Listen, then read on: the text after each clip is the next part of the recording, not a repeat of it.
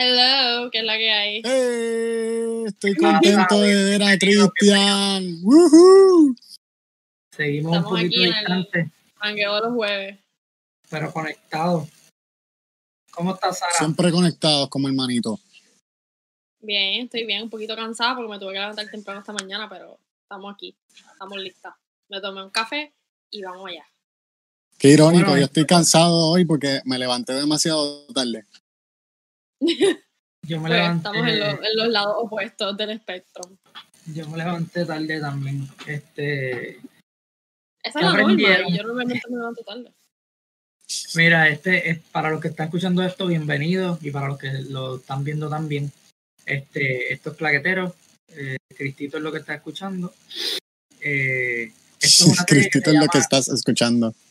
Sí, la voz. Eh, Esto es una serie que se llama En- En Shuffle. Ya hicimos episodios de Bob Marley, eh, Amy Winehouse, Kurt Cobain. Y este episodio es sobre Whitney Houston, El cuarto Eh, episodio. Nippy. Así que para esa gente fanática y los que no, pues van a conocer un poquito. y Así que por favor, comenten aquí abajo, suscríbanse, etcétera. ¿Qué aprendieron sobre esta gente que hemos hablado hasta ahora? A ver si que estas vidas son demasiado trágicas. Sí. Dios mío. Yo he aprendido- como- como- Yo he aprendido que tengo que, te- que tener la madurez de bregar con los problemas. He aprendido que debo rodearme de gente buena como ustedes. Este, para que no me pasen cosas malas como a ellos. Y he aprendido a valorar el arte de los muertos.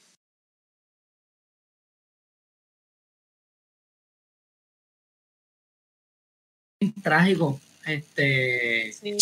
empezar así, ¿sabes? Como que todos tienen un punto bien, bien chévere y de momento, pues, por, por drogas, la mayoría de los que hemos hablado han tenido problemas con drogas. Esta vida no fue tan trágica quizá como la de Cobain, pero bueno, Mm. Yo no Ah, sé. igual. la, la de Cobain me parece más trágica porque la infancia de él fue más dura que la de ella. Pero nada, Ah, eh, ta- es- bueno, estuvieron las dos de messed up, pero. No, no, no, no. Yo, yo estoy de acuerdo con que la de Kurt Cobain fue, o sea, más trágica en, en la infancia, pero eh, no sé si eso hace la vida de Whitney Houston menos trágica. Exacto. Un buen punto. Pero, ajá, eh, sí, pero no fue que es. ella tuvo. Pero no fue como que ella tuvo una infancia de peaches and cream. so- No, no, tampoco, pero en cuestión, por lo menos tenía un núcleo familiar bastante sólido y este, Sí. no sé si me entiende. I mean, ese fue el problema más o menos igual que tenía Kurt Cobain y, y Amy Winehouse. Y pues ya aquí no lo vemos. Igual que Bob Marley, que a pesar de que no estaba el papá, tenía la familia bien cercana. Que, pues, en cuestión, en ese sentido, no. ellos también tuvieron la desgracia que, que se juntaron con gente que también tenía adicciones. Y eso pues como que no los ayudó a, Sí. pienso yo. Pero Claro, sí. hay que no- aclarar. no- que más allá de esto ser una conversación abierta sobre Whitney Houston, estamos principalmente hablando de un documental que lleva el mismo nombre de Whitney y es dirigido por Kevin McDonald en 2018. Ujú. Él dirigió también el último documental, bueno, no es el último, pero, o maybe sí es el último sobre Marley, pero se llama Marley, de Bob Marley, que fue el que tocamos en un episodio Exacto. que estrenó la semana pasada. Y pretendemos Correcto. hablar de Whitney y, una, y algo general de Whitney Houston, la cantante. Esa mega estrella. Estabas diciendo algo. Una de las voces, una de las voces más prominentes en, en el mundo. Sí, canciones que, que conocemos todos, bien famosas. Como I Wanna Dance with Somebody o. Eh, Esa canción me hizo cantar mientras estaba viendo el esto. Y, Sí, y la ¿ustedes canté así, ha- haciendo así, como si fuera un culto de. No, yo pienso que Kevin, Kevin McDonald antes de, antes de, seguir hablando de Whitney, a darle un poquito de crédito a Kevin McDonald, porque es el segundo documental que tocamos de Kevin McDonald. Él, él como que está agarrando un estilo de edición bien chévere y como que este es bien como que tú, tú encuentras la similitud eh, de edición con el de Bob Marley. A mí, a mí, a mí por lo menos yo lo... Pero me divirtió un poco más. Sí, porque recae, recae un montón en, la cuestión esta de la, de la fotografía.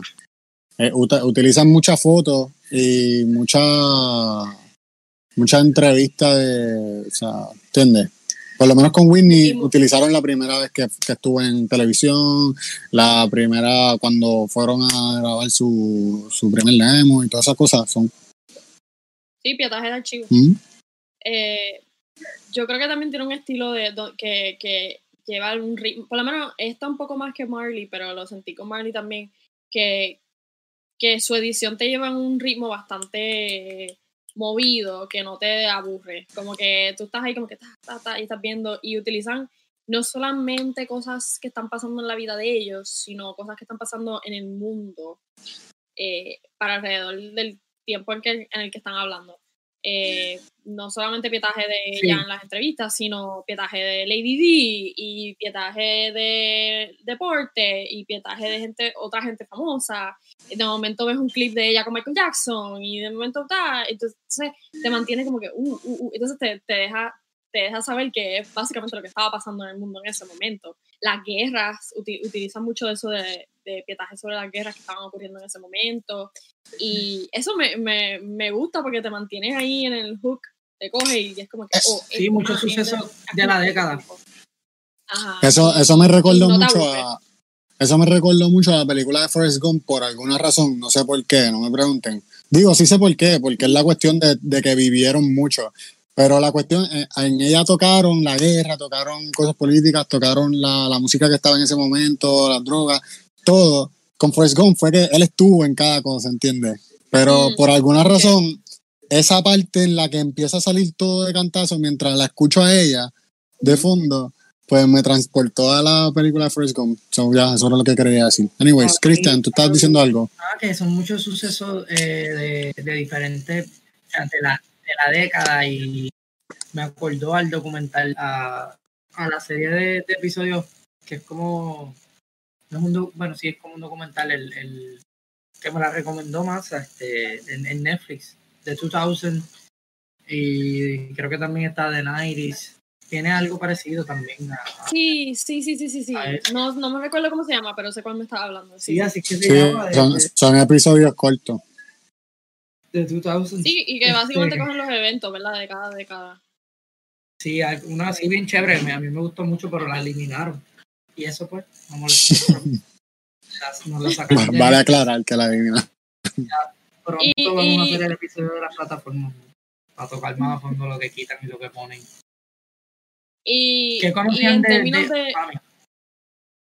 y en términos de como que el orden de la historia, ¿qué creen de cómo contaron? Porque no recuerdo si en Marley pasa, pero en Marley todo fue bastante lineal y aquí también, pero a veces iban un poquito para atrás y volvían. Eh, o, o quizás iban un poquito para el frente también, pasó en ocasiones. Que de repente veíamos a Houston ya en una parte avanzada de su carrera, pero es porque estaban hablando quizás de, del mismo artista o de algo, no sé, y después volvían de nuevo y caían. La persona, la persona que estaban entrevistando como que hacía una referencia a algo de ese tiempo.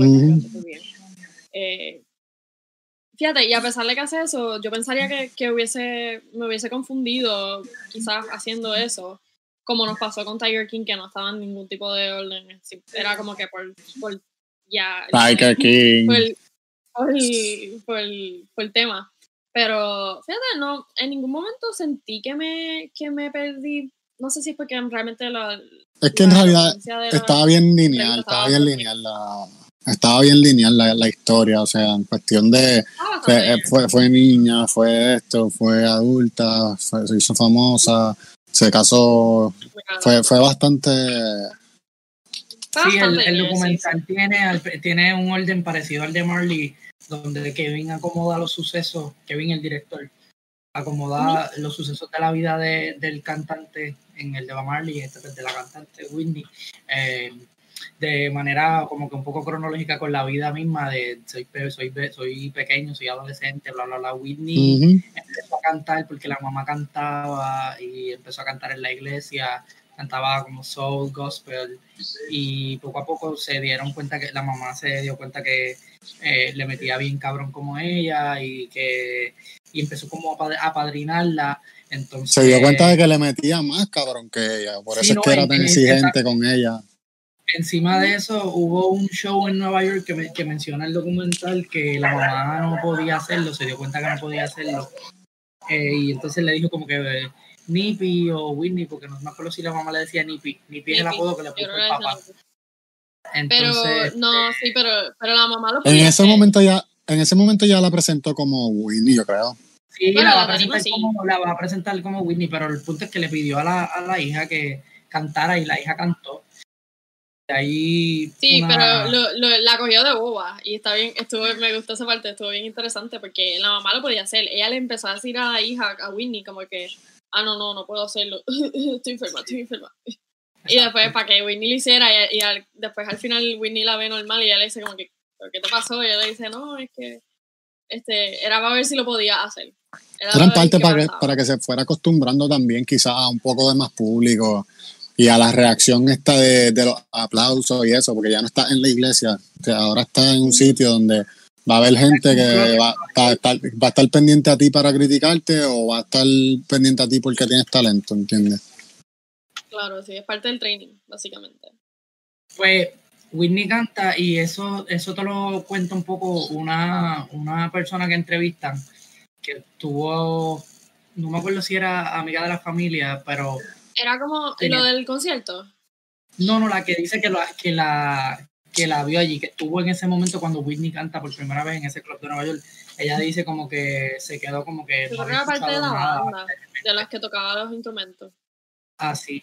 Sí, exacto. Ella era pianista. Era por lo menos keyboard. Siempre que le ponen. Yo creo que era keyboard, sí.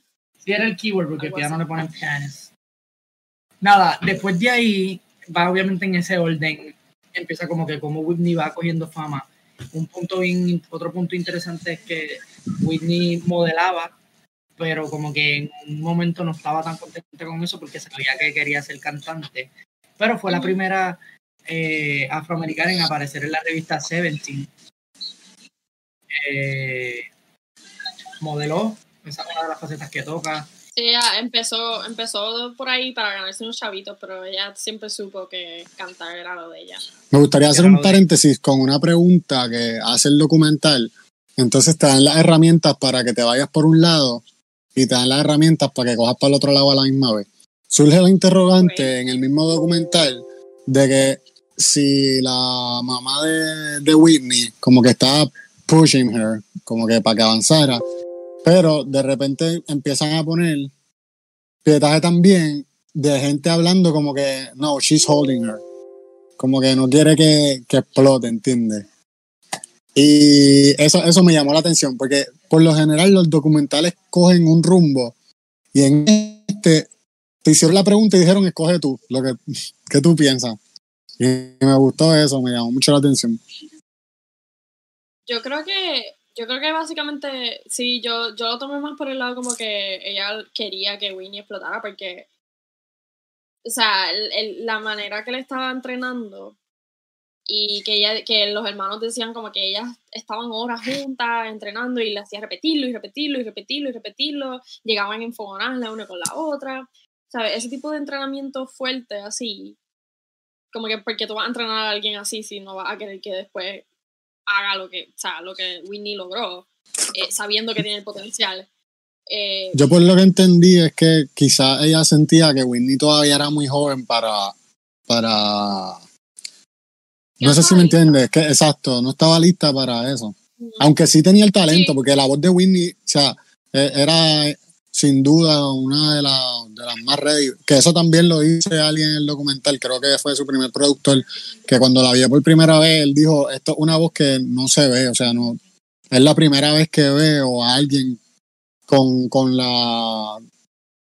que cambia lo, las facetas de la voz con tanta facilidad.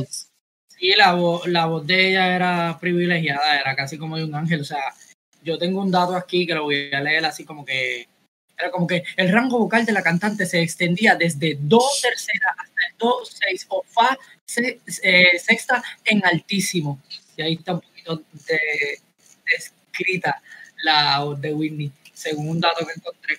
Pero luego de, de, yo pienso igual, yo pienso que la mamá si le entrenaba, este, pues entendía que era porque quería sacarle lo mejor, como supongo que pasa con muchos papás que entrenan a sus hijos en pelota baloncesto, como el papá de Carlos Correa, por ejemplo, que, que ahora Carlos Correa es millonario y, y, pues gracias a eso, pues él se jodió mucho practicando ese nene desde pequeño y eso pues debe ser una de las cosas bien brutales. Desde, pero maybe sí, eh, ella fue, fue un poquito joven, es como que a lo mejor no la mamá no se esperaba el, el, el éxito tan rápido. Lo que pasa, es, lo que pasa es que también hablan de que la mamá también trató de hacer una carrera como solista, porque la mamá era mucho background singer, un backup singer. Este, Y hablan también, tocan el tema de que la mamá la estaba entrenando también tan fuerte y también no la dejaba a veces como que no, no, no, no haga eso, haz esta otra cosa. Y como que, que parecía que la estaba holding back, pero ella lo que no quería es que hiciera los mismos errores que hizo ella cuando ella, porque ella no logró, ella aunque tenía una voz súper linda también, no logró lo que Whitney logró, pero parece que era por ciertos errores que cometió en su carrera, y entonces ella no quería que como que Whitney las la volviera a repetir, so también, que, que, el, que de hecho el, el, primer, el primer manager de ella o algo así, se lo dijo, como que la música que te están, esa música que tú ves de esas artistas que están pegadas ahora mismo, que tú estás enfogonada porque ellas están pegadas y tú no, whatever. Lo que tus papás te están grooming es para música de icónica, de leyenda. eh, y, él lo entendió y él se lo dijo a sí mismo como que, mira, cógelo con calma porque ellos te están entrenando para que logres algo mucho más allá de lo que estás viendo estas chamaquitas hacer. Ese fue el primer mensaje que yo vi como que me, como, como que me tocó yo. ahí fue donde yo dije, ya, ya en esta parte es la que empiezan a crecer como artistas, ¿entiendes? Pues ya empieza la gente a ver el talento que tú tienes. Y que, o sea, ella sabía que ella tenía el talento, pero quizás no sabía que se consideraba tan grande, ¿entiendes? O que maybe que, que, vieran el potencial en ella.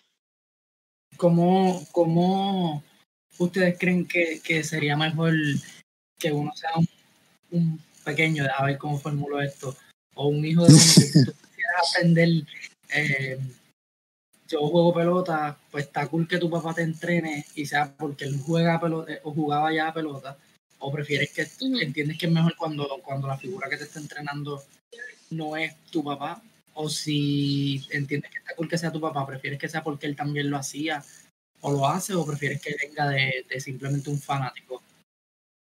Yo creo que, o sea, obviamente cuando ya los papás hicieron lo que, lo que tú quizás quieres hacer, pues es un poquito más complicado en cuestión de que van a ser mucho más exigentes, ¿entiendes? Pues conocen lo, lo que estás haciendo y te están empujando a que lo hagan mucho mejor de lo que ellos lo hicieron en algún momento. Y pues ya obviamente tú pasaste por ahí, pues tú le vas a decir a tu hijo, esto es lo que no y esto es lo que sí, ¿entiendes? Para que lo hagas de otra manera y mucho mejor. Este, por ese lado eso es bueno. Por el otro lado hay papás que se obsesionan con que sea mejor y nunca eres lo suficientemente mejor, ¿entiendes? Ya ahí, pues las cosas se saben de y por ese lado no me gustaría, ¿entiendes? Sí, hay, una línea bien finita. Sí, pero yo... Ah. Que es saludable y que no es saludable para una relación entre padre e hijo. Eh, pero también está cool el lado positivo también de que es como que si es tu padre, te va a decir las cosas como son y te va a decir como que, mira, eso quedó horrible o eso no te quedó tan bien, pero tratado de esta otra manera, mientras que alguien quizás no tenga tanta confianza, no sé, pienso yo, I mean, hay coaches que sí, hay entrenadores que sí. yo digo que siempre, siempre hay que dejar que los niños como que prueben de todo un poco para que cojan bien, que es lo que les llama la atención, y entonces pulirlo en eso. Pero a Winnie ya le gustaba la música. O sea, a ella le gustaba. Sí, sí. A mí la familia completa de ella, estaba la familia completa estaba involucrada en la música y ellos Excepto se reunían. el papá, que era un, corrupto. Así es que pues... y creo que, era, creo que era contable, algo así en una dijeron. Eh, yo no sé. no sé, yo sé que él trabajaba en la oficina con, con el... me acuerdo, tenía, tenía otro datito del papá por ahí, pero... Nada, después que hablan de... de... Él trabajó en el gobierno. por eso es que dicen que... Él... Ajá. No, no, síguelo, síguelo, síguelo. Sí, pero él, él era un ejecutivo de, Dice que él sirvió en la Armada estadounidense. Sí, pero que después de eso, después de eso, él trabajó para el gobierno y ellos en algún momento, que no recuerdo fue, eh, cuándo fue que lo dijeron, como que dijeron que fue parte de uno de los, de, los gobiernos más corruptos en ese sitio. ¿Dónde era? ¿En Houston? En, no, no. Bueno, yo escuché una parte, pero yo era de York. Ellos eran de York por esta parte porque vean el documental la gente. Pero después que hablan de, del entrenamiento de la mamá. Ya. Este. ¿Qué es lo que, qué es lo que, qué es lo otro que tocan después? Porque yo creo que brincan a cómo poco a poco fue llegando número uno. En primero tocan primero ponen la, la, primera vez que ella estuvo en la televisión en, en 1983. Este. Y en verdad, como que a mí me. No fue que me paró los pelos, pero yo sentí como emoción, como si, como si lo tuviera, como si yo estuviera ahí viendo a alguien. Sí. Y, se, y sepa que va a estar bien cabrón en el futuro, ¿entiendes? Sí, sí, claro. Este. Yo no sentí nada. Yo tenía un problema con su este, peinado y yo tenía el 80 en peinado fue como loco. Mala mía. ¿Cómo es? Que en, ¿Qué, los 80 habían peinado feos, había muchos peinados feos en los 80 y, y, y no solamente como que, sí, porque pueden pensar como que es por ella ser trigueña. Pero, pero, ¿quiénes tenían peinado, quiénes tenían peinado feo? todas, muchas mujeres en los 80 principalmente, bueno, hasta hombres también, pero me refiero como que había un, cierto estilo de, de, sí, estilo, estilo de, de, de, cabello principalmente. Pues había Cristian, yo tú no sigo metiendo la pata. Y cuando la enseñan en televisión, no, sort of que le dieron, de verdad. Y igual como se lo hubiese cambiado a ella, se lo hubiese cambiado a muchas otras mujeres que salí, que veo de, de pietaje de la época. Sí, sí. Este. ahora está cool, pero. Me, me gustó mucho. De repente, después de, después de la. Después de la primera vez que ella sale en televisión, traen por primera vez en la cámara a Robin. Que de repente dije, esta mujer es la que va a destruir su vida para el carajo. Yo también lo pensé, yo también lo pensé. se, lo, empiezan a pintar así. Sí, siempre hay un villano y esta es la que viene a joder todo. Entonces ponen a la mamá, ponen al hermano, ponen a todo el mundo hablando mierda de Robin. Este, que, porque eran homofóbicos, ¿no? Sí, eran, eran, homofóbicos, pero de la forma que ellos la pintan, este, como que empieza a ver como que esta es la que la va a inducir a las drogas. Porque ya tú sabes que ella hizo droga. Pero tú dices, ella la que la va, la que lo va a empezar todo. Sí, full. Pero no fue ella. Y, no, y, ella, eh, ella como un personaje en esta historia sorprende bastante en, en, cómo se comportó hacia Whitney y todo ese tipo de cosas. Sí, probablemente una de las personas más sinceras que tuvo Whitney a su alrededor. Y más. que la cuidaba más. Exacto, que más le preocupaba. Y lo que ella quería y cómo ella quería hacer las cosas. Que eso está bien interesante. Que la vida de Whitney era todo una, una construcción de la imagen perfecta, que tiene mucho que ver con el hecho de como que por ser ella una persona de color, no, no podía eh, ¿verdad? hacer ningún, ningún tipo de, error, porque entonces no la iban a aceptar. Sí, porque era, eh, eh, no era solo la imagen perfecta, era la imagen perfecta de un negro. Como que ella es la que nos representa, ¿entiendes? Eh, ella es la negra que está ahí y es la que nos representa.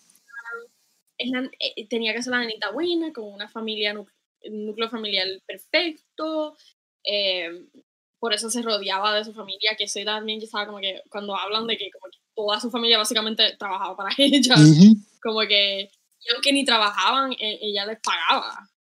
Como que, ah, eso es lo que necesitan, ok, pues. Los hermanos, los, los hermanos eran casi igual de ella eran los guardaespaldas, básicamente. y uno hacía el de guardaespaldas y cantaba para Paco. La, o sea, el papá manejaba. El, eh, la prima también cantaban. Este, tú sabes, ella estaba rodeada completamente de la familia. La mamá, pues, era la coach bastante, al principio. estaba bien consciente de su carrera y alrededor siempre. Y es como que, ok, wow. Eso está bien, a mí me eh. parece cool poder tener un equipo de trabajo que alguna gente sea tu familia así. Digo, de verdad, hay familias que a lo mejor puede ser. Yo sí, no, o sea, puede funcionar y... Pero si funciona. I mean, exacto. Y la cosa es que ellos, ok, si tú, si ella hubiese tenido, ella tenía ese equipo, fine, pero lo tenía porque quería mantener esa imagen de una familia unida perfecta. Era como cuando los presidentes se tiran a, las elecciones. Yo voy a irme con mi esposa, con mi hijo, a hacer todas mis cosas para que vean que soy un tipo de familia y así tú ganas. Eh, ah, es un tipo de familia, pues la gente de familia se identifica y pues voto por él, ¿entiendes? Pues era algo así, como que todos ustedes hagan esto, somos un núcleo familiar perfecto. Que después dijeron que ellos estuvieron un montón de tiempo divorciados después y como quiera seguían yendo a las cosas para mantener la gente no la gente no sabía la gente no sabía que los papás actually estaban divorciados porque estaban iban a todos juntos y iban siempre unidos siempre como que todo todo está perfecto todo está bien peaches and cream. Y en realidad lo hacían para que pareciera una familia perfecta. Este por la por la cuestión de de lo que se menciona de que si tú eres un afroamericano y quieres sobresalir en una cultura eh, americana de mucho blanco, predominantemente blanco, predominantemente blanca, eh, entonces tienes que, como que copiar un poco la, la, forma de ellos vestirse, un poco su, su cultura y que eso te puede crear, luego les puede crear un conflicto de como que es eso una extensión de mí o yo soy una extensión de eso y pues puedes crear como que esa double identity, pero em, eso me, eso como que ustedes creen que qué artista eh, afroamericano hizo eso o si tienen alguno en la mente. Ya antes me tiraste una pregunta que es como que para pensar ahora. ¿Qué hizo qué? ¿Qué hizo tratar de hacer la imagen, acoplarse una imagen de blanco? Lo que le llamarían, ajá, con un blanqueamiento. Michael Jackson. Bueno, pero sí, pero Michael, Jackson fue bien, bien literal. Se ah. Él simplemente no quería ser negro. No, eso no fue así, eso no fue así. Bueno, se hizo blanco. la presión de, en todos los documentales de Michael Jackson, en todos los documentales de Michael Jackson siempre ponen eso. Siempre ponen sus quejas con su nariz, que no, que, que no quería tener la nariz ancha porque era de negro. Él tenía un problema con eso. Él era racista consigo mismo. Tienen, eh, o sea, que otro artista la uh, Oye, Simpson también, el deportista. Esa es una historia súper famosa. Ustedes saben que en el trial de él, este, tenían que, llevaron al jurado a la casa y él sacó todas literalmente todo, él, no había una sola cosa de negro en su casa. No había una sola cosa que dijera I'm proud of being black. Todo era blanco, jugando golf con blanco, de tapicería de blanco, todo era de blancos, mano. Eso estaba cañón. Y tuvieron que literalmente redecorar toda la casa para convencer al jurado de que él era un icono negro. Eso está cabrón, mano. Pero ajá, lo que te estaba diciendo. No, eso como que eso lo toca también el documental y es como que un poco el, el, el crecer siendo afroamericano en una cultura de mucho blanco, pues maybe y, y, y, eso ellos se lo inculcaron de bien chiquito a todos, porque eso mismo de que ellos eran del, de, la, del, de lo que ellos le llaman el hood, y cuando el papá coge el, el trabajo en el gobierno, se mudan a una casa mejor, en, en una urbanización, piscina y, que alguien dice, ah, eran los Cosbys de la calle, porque eran los únicos negros en la calle. Eh, y, y, y, no. Y este, oh, se me fue el hilo. Los únicos negros en la calle. Que, que, eso se lo inculcaron desde, bien pequeño a ellos. Y, y, uno de los hermanos dice, sí, pero todavía estábamos súper a 20, a 20 cuadras de, de Newark. estábamos ahí al lado de donde... Cuando ella se enamora de Bobby, que, que, que todo el mundo estaba como que, ay, pero ella con ese chamaco que es como de, de Hood y qué sé yo, y el hermano, bueno, nosotros éramos del Hood, so, pero, pero también toca el tema, ya ellos tenían amistad allá, en el Hood, y allá ella tenía problemas, o sea, le, le, hacían, se la vacilaban o lo que sea, porque ella era light skin. Dentro de los negros, ella era clara y le hacían bullying, por eso la, la, rechazaban. Y después, digo yo, que, que al, al, tema que tú traíste, lo, lo de White. A Marley también le pasó eso. Sí, pero a, a, lo, a lo que trajo Christian, que, que salió después de que ella, como que no era un orgullo para los negros, porque era que salió la frase Whitney o Whitey, algo así. Whitey Whitney, qué sé yo, Whitney Whitey. Porque estaba haciendo música más que apelaba más a, a, los blancos. Ahí ella se, se, transportó al principio, que es cuando vacilaban por la misma cosa, ¿entiendes? Y, y eso en el documental lo dice, que le afectó un montón. En cuestión, o sea, emocionalmente. Sí, porque tenía ya ese trauma de, de pequeña cuando la bulleaban. A mí, ahora pensándolo bien, las entrevistas que pusieron me gustaron mucho. Y porque las pusieron en partes clave. Le hicieron una entrevista a ella en ese momento. Y ella sí, como que aclaró que, pues, o sea, yo, yo canto la música porque la siento, no es porque sea blanca o negra, ¿entiendes? Exacto, ella dice, música es música, que, que esto de que música es para blanco y música para negro, como que, okay. Y terminó con uno que también hace música, que era Bobby Brown. ¿Qué ustedes piensan de Bobby Brown? porque también él tuvo vicios y eh, ahí es cuando también empiezan a hablarte un poco de la droga. Sí, pero, pero, pero, pero lo que jodió a... ¿Cómo te digo? Ella ya estaba haciendo drogas cuando conoció a Bobby y la estaba haciendo hardcore. Uno. De hecho, los hermanos dicen, nosotros, we ran laps around Bobby, como que él se daba unos o tres pases, ella estaba jodido y nosotros seguíamos y seguíamos y seguíamos y seguíamos y él ya estaba noqueado.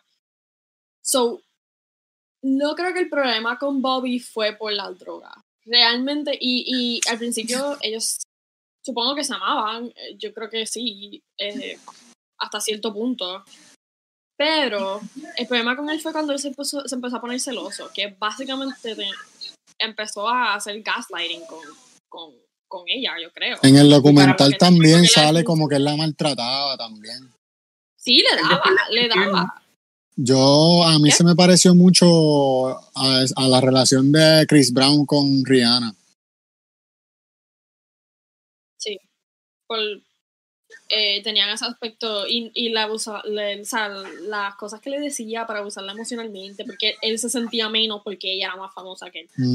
Eh, en verdad está brutal. Y entonces, básicamente la mantenía amarrada para que ella no se fuera porque era, eso era como un control que él necesitaba tener. Como que yo la controlo a ella porque como, como que así me siento igual o, o más que ella. Porque ella es más famosa que yo, pero yo la controlo. Como que era ese, no sé, estaba bien fucked up. Yo viendo las entrevistas de ella también como que me acordé un poco a Rihanna. Que ahora que di la relación se pareció a la de ellos. Pero sí, sí, todo lo que pasó con Bowie él, él, llegó a serle infiel en un punto, ¿no? Eso también como que lo toca. Le, le, fue, le fue infiel varias veces. Encontré una parte, la parte que, que los entrevistan, que la, la entrevistadora le pregunta como que, ¿tú crees en la total fidelidad? Y él le dice como que, sí, yo soy fiel. Y ahí como la bebé, que es la hija de ellos, mira así, como que era chiquita, pero si tú pones ese dice eso, la bebé hace como. Él ni siquiera, él no, pero déjame decirte, él, él nunca dice que sí. En esa, ah, en esa, en esa, en esa entrevista, él no dice sí, yo, yo creo la fidelidad. Él dijo, bueno, me casé, ¿no? Esa fue la contestación. Sí, sí, como que ya, yo soy fiel porque me casé. Ajá, él dice, bueno, me casé. sí, sí, porque, claro, obviamente, si me casé, obviamente soy fiel.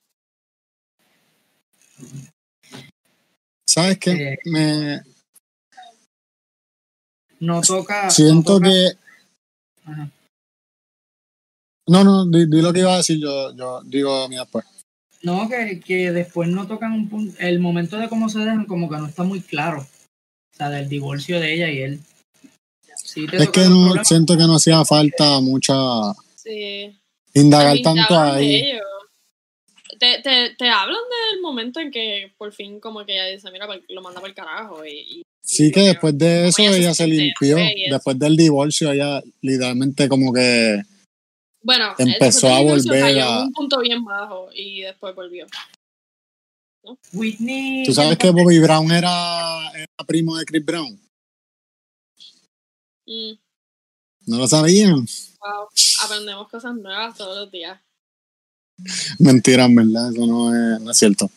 Qué porquería. No, eso fue el, el, lo, vimos venir. Un, intento bien, bien pendejo de Brian de sí. No, pero, pero, pero en verdad. Pero ya se, tiró, ya se había tirado el de si ellos vivían en Houston, so ya se jodió. Pero Rihanna, Rihanna es prima de Whitney, Whitney Houstona. Wow, wow, wow, estás charreando tanto, cabrón. Qué porquería de chiste, cabrón. Rihanna Whitney Houston. Wow. Nada. Este, termina ah. ella con Bobby Brown. Hay que ir cerrando este episodio. Porque no podemos seguir escuchando mierdas de Brian. Ay, por este, favor, sí. Ya, no podemos seguir. Termina ella de Bobby. Whitney recae, por y sale. ¿Y qué ustedes creen que pasó al final? Whitney tenía esta señora que la ayudó mucho después que ella tuvo su hija y que era como una nana súper chula que todavía está viva.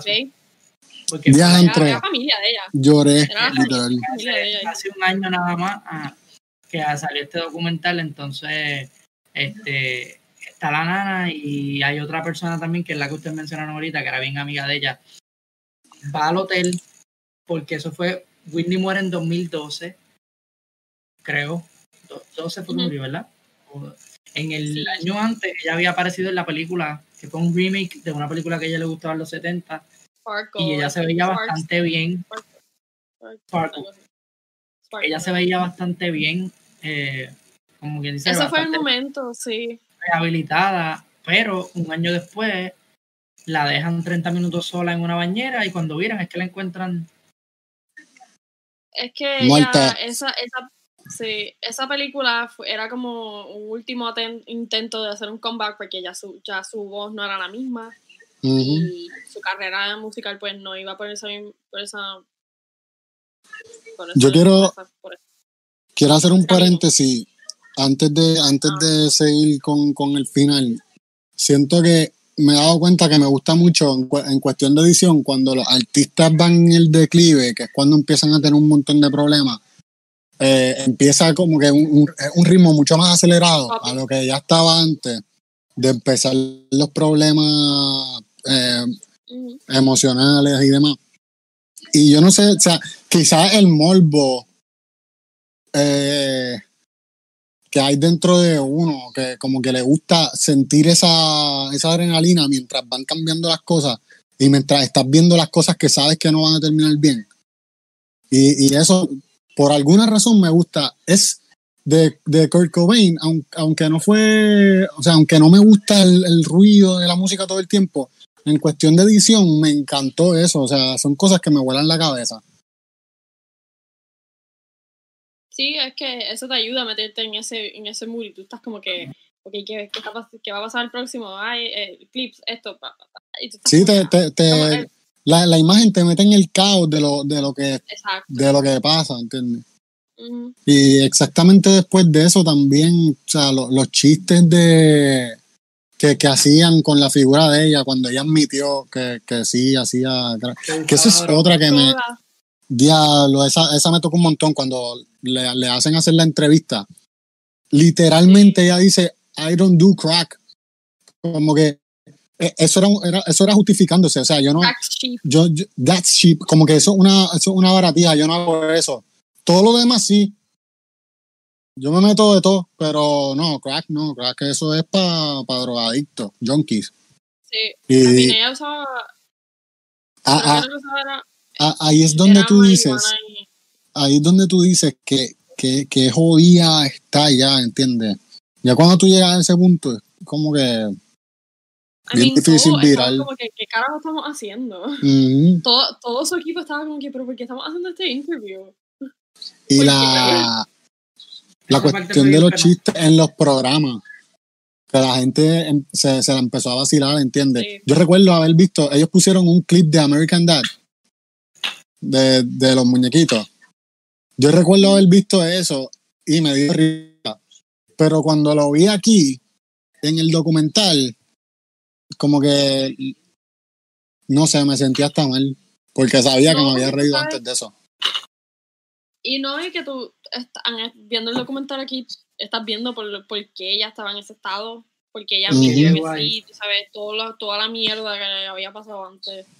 So, ahí es como que es un poquito más difícil reírse, porque uno dice como que, anda, pues sí, es porque es triste, volvemos a la vida, como que uno ve la vida de esta persona que es tan talentosa y es como que verla en ese estado es como que, wow, tú sabes, esa leyenda, ese, ese ícono de la música que tanta gente la admiraba, especialmente la comunidad negra, porque pues eran, se veían en ella y decían como que por fin tenemos a alguien que es como nosotros, que podemos como que es bien famosa y que, que la ven en una, en una luz positiva. So.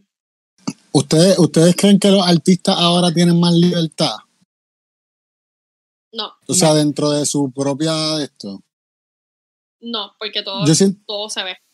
Yo siento que las redes sociales. Sí, pero, o sea, en cuestión, en cuestión de las decisiones que ellos toman respecto a su carrera. Yo sé que, o sea, ya con las redes sociales es bien difícil tú tener privacidad, ¿entiendes? La gente está todo el tiempo pendiente a ti y es peor en ese sentido.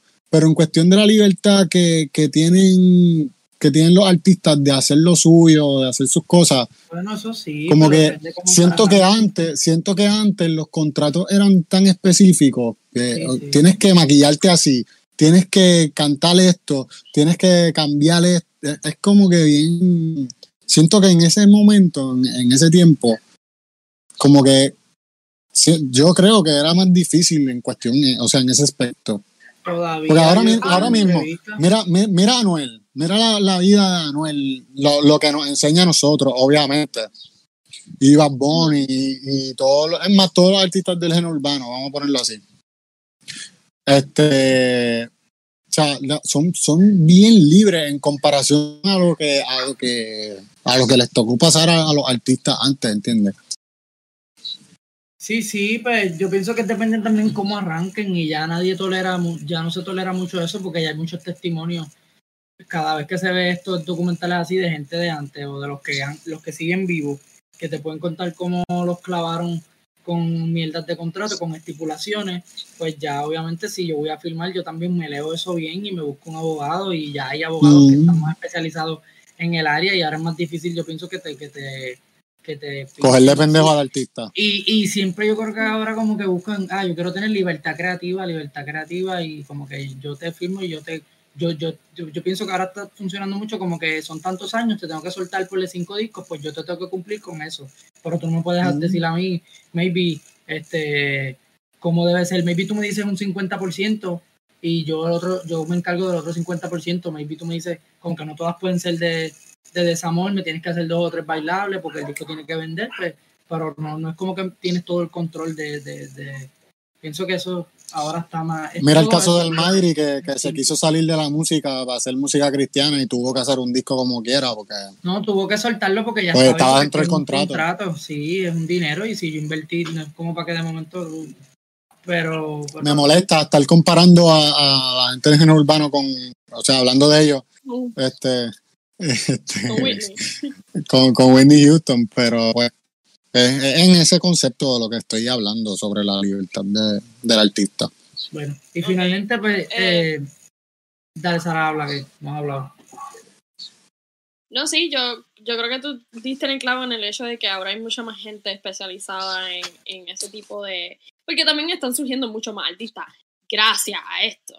Ahora, que si TikTokers, que si YouTubers, que si de, de, Instagram, que si de Twitter, que si artistas de medios regulares, hay ahora en Netflix, eh, Hulu, Prime, las cadenas tradicionales, las películas, hay tanta manera de, de, de crear artistas que, que, como tú dices, ahora hay abogados especializados para entretenimiento, hay eh, contables que se especializan en entretenimiento, eh, que manejadores, todo ese tipo de cosas que, que, que sí es más fácil tú decir, no, no, vamos a hacer esto a mis términos. Y sí, I mean, I guess que hay mucho más, pero siempre va a haber la, las excepciones, porque mira lo que le pasó a Kesha. uno entertainer. Y uno no lo sabía, uno pensaba que ella tenía todo el, el poder de... creativo y, y, y, en su carrera, y de momento salió que no, que ella básicamente la tenían súper super jodida en ese contrato. Y este, siempre van a sus excepciones, pero de que tenga un poco más de libertad, pienso que sí, porque es mucho más aceptado que hoy día que un artista diga, no, yo no quiero hacer eso, yo quiero hacer esto. Todo. Y no sé sí, nosotros rechazamos un contrato, ¿se acuerdan? De, de 30 mil, pero nos querían controlar las películas que íbamos a decir, que íbamos a tocar. Sí, y no podíamos decir ninguna palabra mala. No podíamos este, cerveza mientras hacemos el show. No podíamos tomar cerveza, no podíamos tomar cerveza. Y no podíamos usar gorra tampoco. Y Cristian dijo, no, el carajo a los 30 mil. Y yo dije, ¿pero por qué? Ah, porque no puedo usar gorra. Está, está cañón, de verdad. Este. Pues bueno. Por culpa de Cristian, tengo 10 mil dólares menos en el bolsillo. Eso es lo único que sé. Si quieren saber más de Whitney Houston, ¿qué tienen que hacer? Ir a Wikipedia. a Wikipedia, ¿no? Tienen que ir a Hulu y vean el documental. Y ver, el documental, Cristian. Whitney no, pero Basic, hay, más, documentales, hay más documentales sobre Whitney. Seguramente deben haber libros. Ah, Probablemente. Eh, o están todos los videos en YouTube sobre todo lo que le pasó también. Todo, un montón de pietajes, pueden verlo todo también acompañado con, con YouTube, que diga con Wikipedia, para que vayan más o menos en el orden. Ustedes saben. ¿Cuánto le dan, cuánto le dan al documental? Al documental yo le doy 8, está bastante bueno los documentales, esos que hace Kevin McDonald este, sobre los artistas. Tú sabes de quién es primo Kevin McDonald, ¿verdad? de Ronald McDonald. Mentira.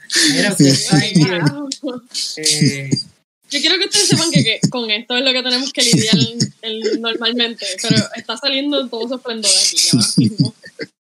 Mira, Whitney, Houston, Whitney Houston cantó aquí en Puerto Rico. ¿De verdad? No sabía. No pusieron esa parte, esa parte no la pusieron en el documental. Por eso que digo que tienen que ir a Wikipedia. ¿Qué se cree? Whitney cantó quiere, ah, tuvo que estar cabrón en el estadio Irán Bison el 24 de abril de 1994, lo que significa que ella cantó I Will Always Love You, porque esa canción ella la grabó ya para el 1992. Sí, que fue con Bodyguard. Con Bodyguard, sí. Sara, ¿y tú cuánto le das? Yo.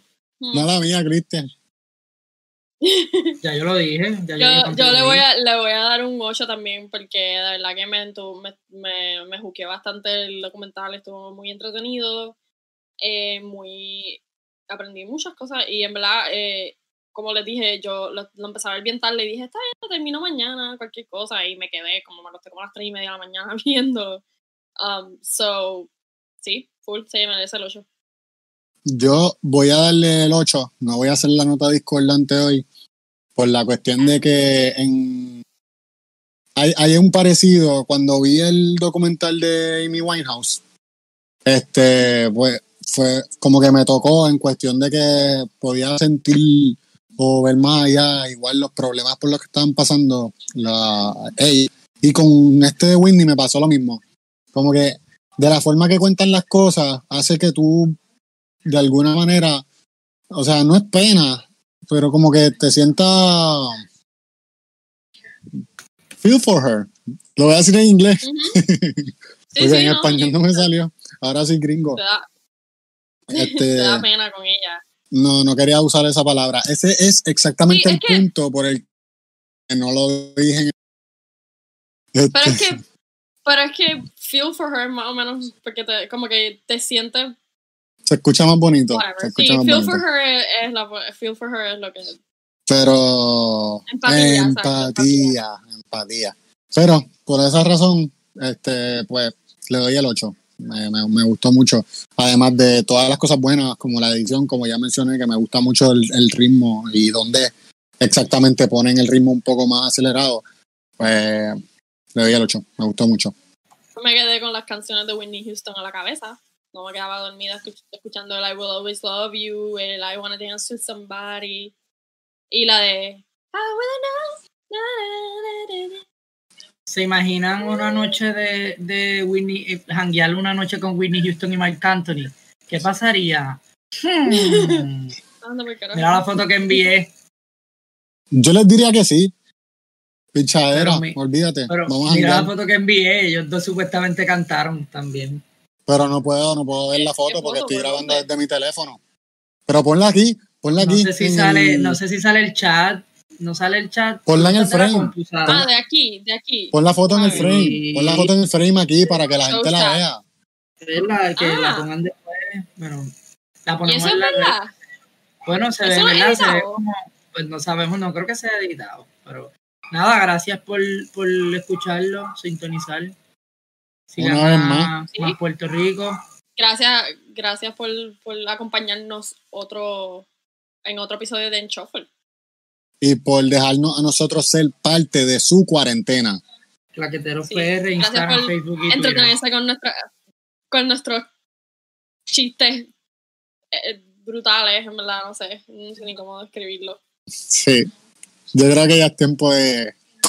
Cortarlo por Jackson está cortarlo por Jackson está cortarlo por Jackson está cortarlo por Jackson está cortarlo por Jackson está cortarlo por Jackson está cortarlo